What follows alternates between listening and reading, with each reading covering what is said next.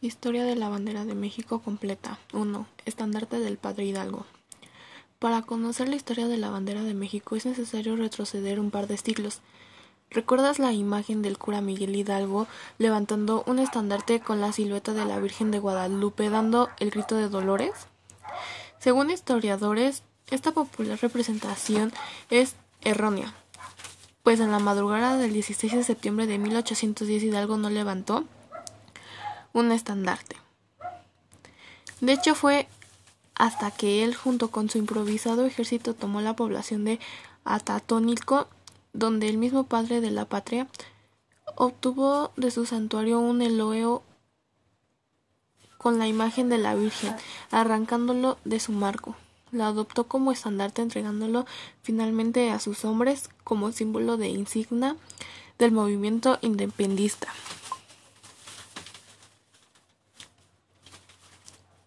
Luego de ser restaurada, la pieza fue exhibida en diferentes sedes, entre ellas la villa y el antiguo Museo Nacional de la calle de la Moneda, en el centro histórico de la Ciudad de México, hasta llegar al Museo Nacional de Historia con sede en el hermoso castillo de Chapultepec, en la primera sección del bosque donde fue hasta la fecha se exhibe junto con otra bandera con una imagen similar al de la guadalupana. 2. Bandera de, Morelos. Meses después del inicio del movimiento de independencia, los insurgentes adoptaron banderas visuales con la imagen de la Virgen en el centro misma que fue sustituida en los años por un águila coronizada posada sobre un nopal que recordaba el origen y fundación de la antigua capital de los aztecas, lo que convirtió a esta enseñanza en la primera con este elemento. 3. Bandera del ejército trigarante. La primera bandera que llevó los colores verde, blanco y rojo fue aquella que se diseñó tras la formulación del plan de Iguala en marzo de 1821. Este emblema fue representado públicamente en septiembre ese mismo año con Agustín de Iturbide y Vicente Herrero al frente del ejército trigarante hicieron su entrada triunfal a la capital marcando con ello el fin de la guerra de independencia. 4. Bandera del Primer Imperio.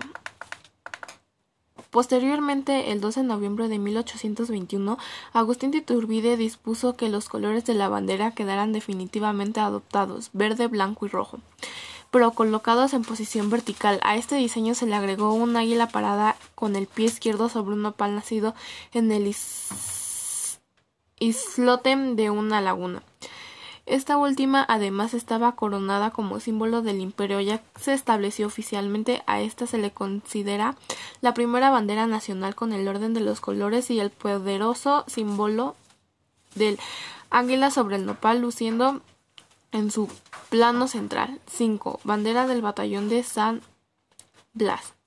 Famosa por, pertenecer al batallón que defendió heroicamente el castillo de Chapultepec el 13 de septiembre de 1847. Esta bandera resulta curiosa por mostrar primero el color verde de su composición a la extrema derecha en el lugar de su tradicional ubicación a la izquierda, justo al lado del hasta donde siempre debe pender. En segundo lugar se advierte el águila real ya presente desde la bandera de Turbide en 1823, pero viendo de frente con las alas extendidas y devorando ferozmente una serpiente. Finalmente, debajo de las rapas ave se nos representa la leyenda Batallón Octavio de San Blas, indicando con ello la pertenencia de este lábaro a este grupo militar que con más pena que gloria la defendió hasta el último momento en alto del Cerro del Chapulín.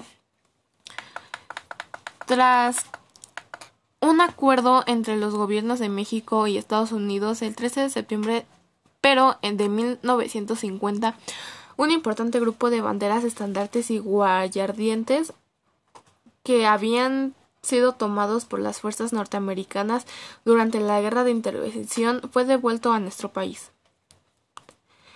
6. Bandera del Imperio de Maximiliano. Una vez que el ejército francés se hizo de la capital el año de 1863 llegó a México un personaje cuya historia fue verdaderamente trágica, Maximiliano de Habsburgo. Acompañado de su esposa Carlota. Este caballero descendiente de buenas cunas europeas francesas, por un lado de austríaca, por el otro intentó gobernar un país sumamente dividido en el que solo era apoyado por el grupo político conservador que recién había logrado la expulsión del presidente Juárez y todo su gabinete.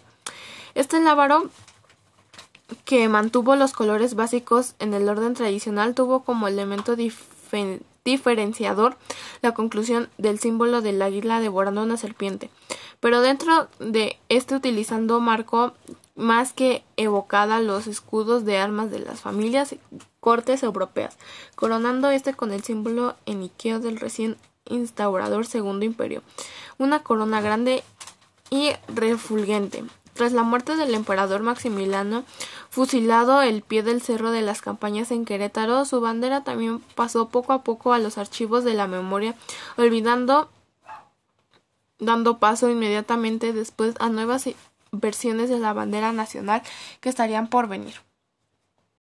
7. Bandera de la época de don Porfirio Díaz. Luego de una serie de levantamientos del general Díaz logró hacerse del poder, eliminó primero a sus adversarios y luego se mantuvo en la silla presidencial durante casi 30 años. Durante esas tres décadas que duró el gobierno, más su dictadura del famoso don Porfirio Díaz entre los muchos cambios que pudo aplicar. En todos los ámbitos de la vida nacional estuvo la presentación de un nuevo lábaro patrio. A grandes rasgos esta vida era muy similar a la que actualmente conocemos como el águila viendo de frente devorando a la serpiente y luciendo parada sobre un abundante nopal. Como rasgo distintivo de esta bandera presentaba su escena central semirrodeada con una corona de laureles, muy al estilo de las culturas clásicas, como señal del trufo y victoria. 8. Bandera actual. En 1916 el presidente Venustiano Carranza expandió un decreto fechado el 20 de septiembre en el que se ordenaba que el escudo, ya oficializado como nacional, volviera a permanecer en las banderas. Sin embargo, en este modelo el águila encontraría viendo de perfil, como ya había sucedido antes con algunas enseñanzas de mediados del siglo XIX. Además, sus alas se mantenían en actitud de ataque devorando la, la ya famosa serpiente de cascabel.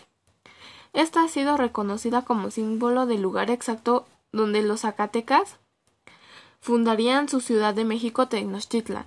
A esta emblema Solo se le agregaría esta leyenda que lo enmarcaría Estados Unidos mexicanos.